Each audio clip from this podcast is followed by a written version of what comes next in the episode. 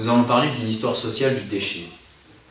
Alors pourquoi parler d'une histoire sociale du déchet? C'est toute la question à laquelle je vais essayer de répondre. Dans, nos sociétés actuelles coexistent une logique du trop et une logique du pas assez. Par exemple avec les pénuries alimentaires et les surplus alimentaires qui coexistent. Le déchet, après tout, est marginal. Sitôt vu, il disparaît. On le met au fond d'un sac noir.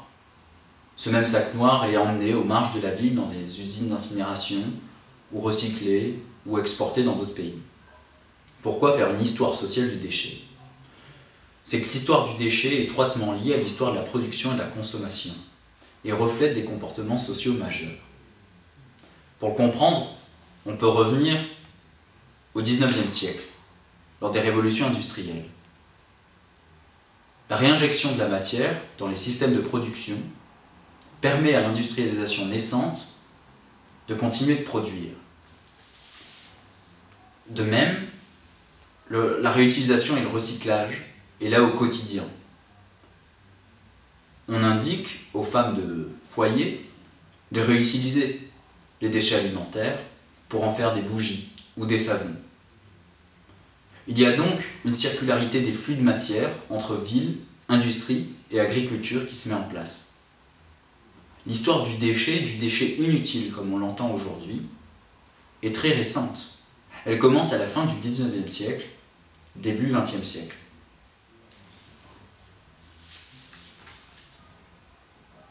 À cette période-là, au début du XXe siècle, se met en place un autre système économique de production et de consommation de masse. D'abord, parler des systèmes de production.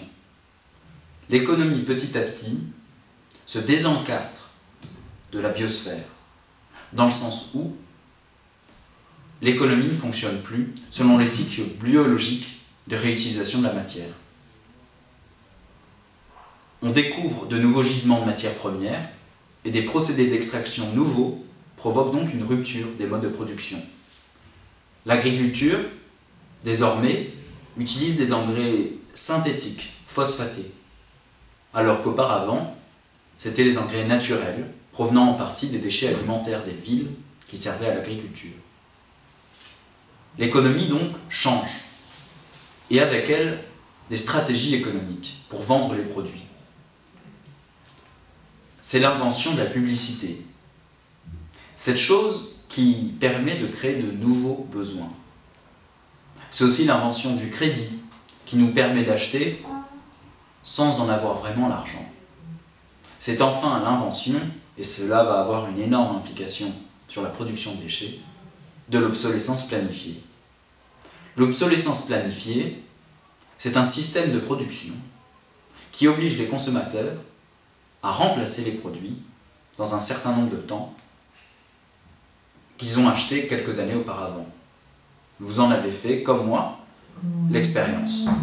Monsieur, nous n'avons pas de pièces détachées. Ou alors, le coût de la réparation de mon ordinateur est presque aussi cher que le nouvel ordinateur qui vient de sortir. L'obsolescence planifiée est donc une stratégie qui va avoir des répercussions donc sur la prolifération des déchets, mais aussi dans notre rapport social aux déchets. Désormais, nous sommes dans ce qu'un philosophe français appelle une société de l'éphémère, définie par des besoins en expansion constante, et où la production et la consommation sont organisées selon plusieurs principes, l'obsolescence, la séduction, la diversification.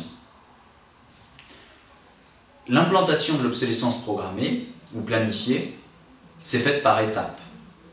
Il y a eu des réticences, mais il y a surtout eu des succès. Je vous donne un exemple. La concurrence entre General Motors et Ford aux États-Unis.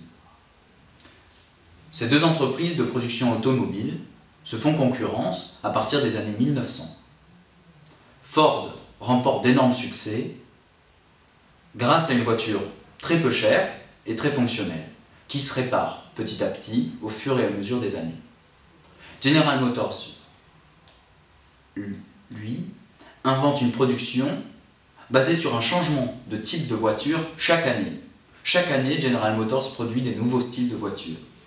On sait aujourd'hui que ces styles de voiture n'avaient que tous les trois ans des évolutions technologiques. Et pourtant, General Motors gagne la partie, puisque Ford perd des parts de marché. Alors pourquoi? C'est que les personnes petit à petit ont souhaité vendre leur voiture encore en état de marche, afin de pouvoir se permettre d'acheter une nouvelle voiture. Et qu'aussi, les personnes qui ne pouvaient pas se le permettre pouvaient désormais avoir accès à des voitures à plus bas prix déjà usagées.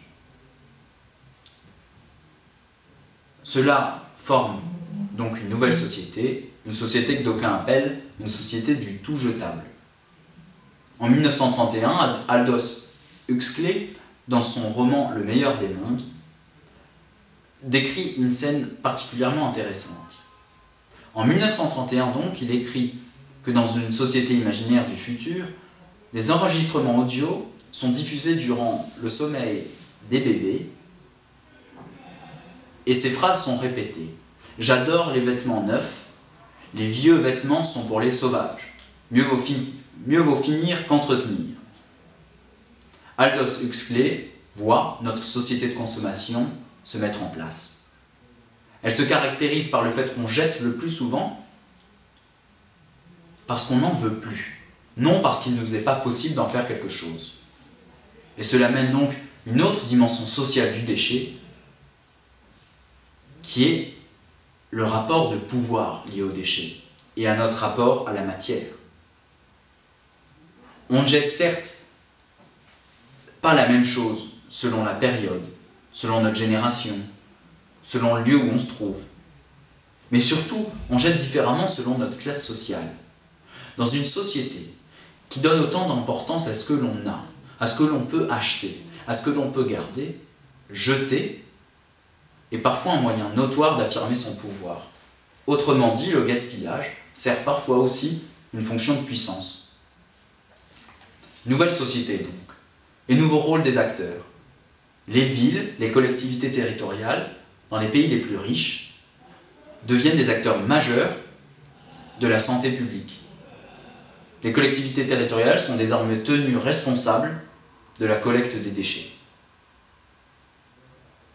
On connaît par exemple l'arrêté d'Eugène René Poubelle, fameux préfet de la Seine, qui oblige à Paris les propriétaires à fournir à chacun de leurs locataires un récipient muni d'un couvercle. Pour les déchets, justement. À New York, le même phénomène se produit, et dans toutes les grandes villes des pays les plus développés aussi. Une communication aussi publique se met en place, on parle désormais de services de la propreté, les couleurs associées sont le vert et le blanc, symbole d'écologie et de propreté. Et puis un nouveau rapport à la matière ou aux produits de masse usagés. Et cela, on le retrouve un peu tous les jours. Par exemple, lorsqu'on voit une canette de soda réutilisée pour en faire un produit d'artisanat. Ces techniques-là, ces pratiques-là d'artisanat nous questionnent. Elles nous questionnent sur la façon dont nous vivons dans le monde matériel, et dans la façon dont nous, aujourd'hui, nous considérons un objet, un déchet. En conclusion, et si le tout jetable n'était pas une étape de développement? J'espère qu'on l'aura compris. Regarder une histoire sociale du déchet, c'est de voir que, loin de voir le déchet comme quelque chose de normal, c'est le recyclage qui est quelque chose d'historique. Le déchet, lui, plutôt que le recyclage, est une invention récente. Les solutions ne viendront pas, elles ne viendront pas du retour en arrière dans les sociétés pré-industrielles ou dans une réutilisation via, un secteur informel, via une séparation de l'huile chez soi pour en faire des bougies. Mais les mesures actuelles, dans le cadre de l'économie circulaire et des politiques d'économie circulaire qui sont prises, permettront peut-être un jour de considérer la société de l'éphémère comme un stade de développement apparu aux États-Unis au début du XXe siècle. Et petit à petit, une autre société, basée non sur l'obsolescence mais sur l'éco-conception, peut-être non sur la publicité mais sur des nouvelles formes de consommation et le recyclage, permettront peut-être un jour d'avoir une nouvelle société. Le rapport aux déchets a été différent, nous l'avons vu, il peut encore changer.